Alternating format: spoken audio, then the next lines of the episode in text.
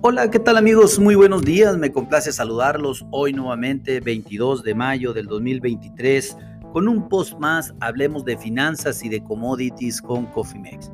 En este espacio vamos a dedicarlo para platicar de la información financiera y económica más relevante que vemos ahora a nivel nacional e internacional.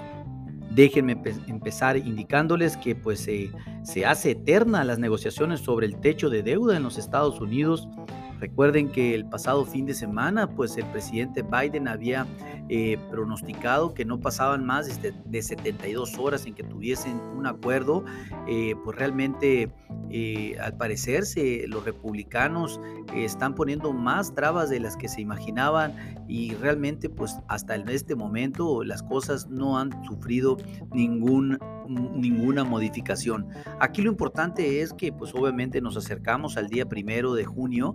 Recuerden que este día, en el primero de junio, el gobierno de los Estados Unidos podría caer en un default financiero. Esto pues debido a que eh, no tendría dinero para pagarle a sus acreedores y lo cual pues sería, como dijo eh, la secretaria Yellen, eh, una catástrofe no solamente para Estados Unidos, sino para el mercado a nivel internacional.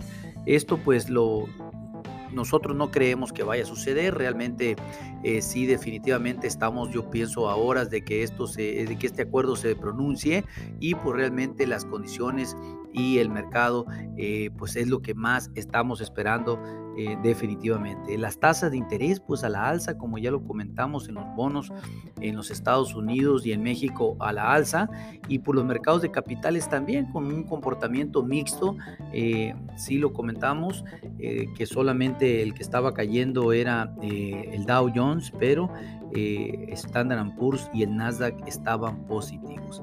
La cotización del índice del dólar a nivel internacional tiene una apreciación del 0.12% hasta este momento y se mantiene eh, los futuros a junio por encima de la barrera de los 103.205 unidades. Un dólar fuerte sin lugar a dudas. La preocupación eh, por la expropiación del ferrocarril eh, al Grupo México por parte del gobierno de Andrés Manuel López Obrador tiene al mercado internacional pensativo ante una ante una situación muy atípica en términos globales de lo que estamos viviendo ahora con este tema de, esta expropiación. Eh, no nos vemos nada bien. Eh, definitivamente el gobierno ha, sufrido más críticas que apoyo a pesar de que dijo que esta expropiación tenía que ver o estaba relacionado con el tema de seguridad nacional. Eh, pues definitivamente el mercado no lo está viendo así.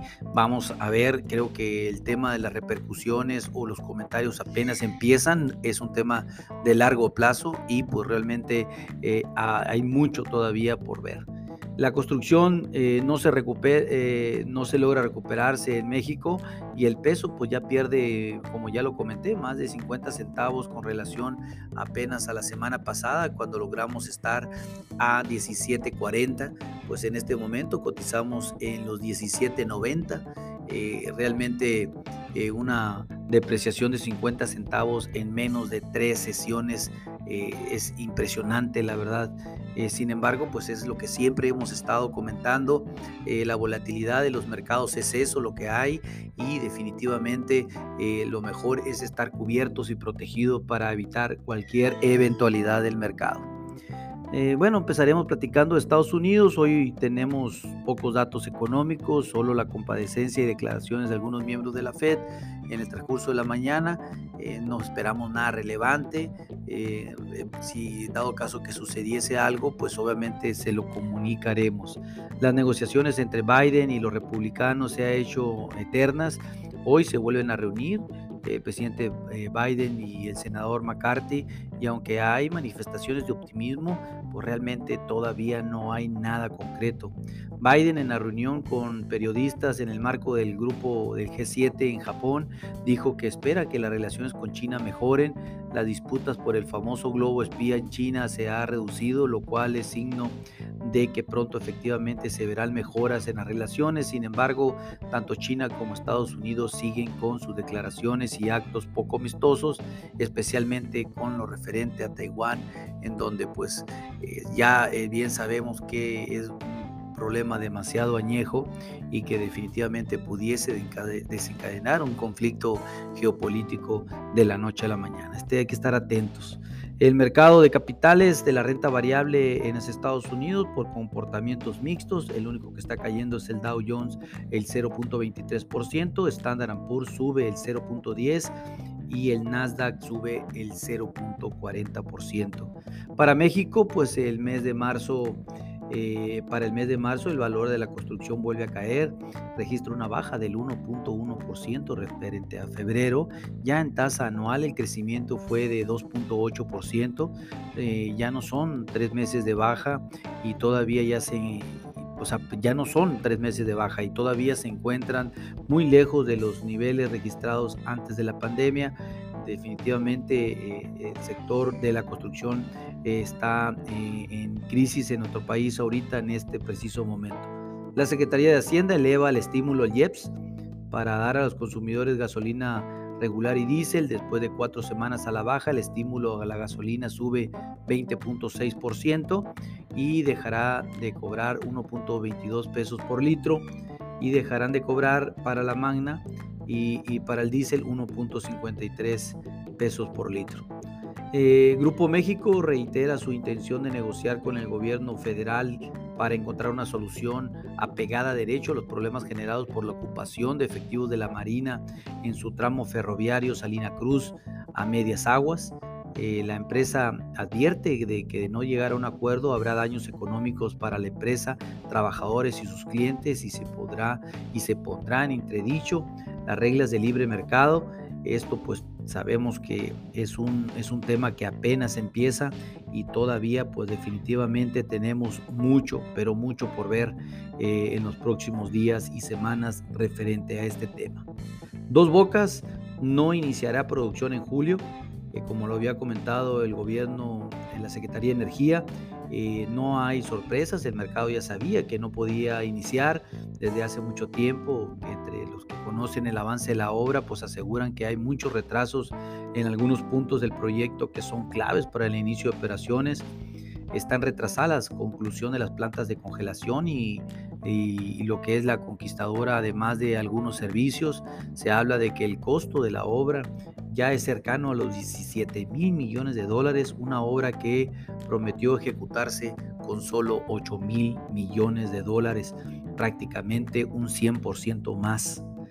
El reinicio pues, de las operaciones en el aeropuerto de la Ciudad de México después de que eh, las cenizas volcánicas de por el Popocatépetl afectaran el, el tránsito aéreo, pues se dio. Sin embargo, pues afectó muchas ciudades como Puebla y la Ciudad de México misma, dado que pues el gran cúmulo de cenizas fue bastante y considerable, lo cual pues resultó incluso con muchos accidentes.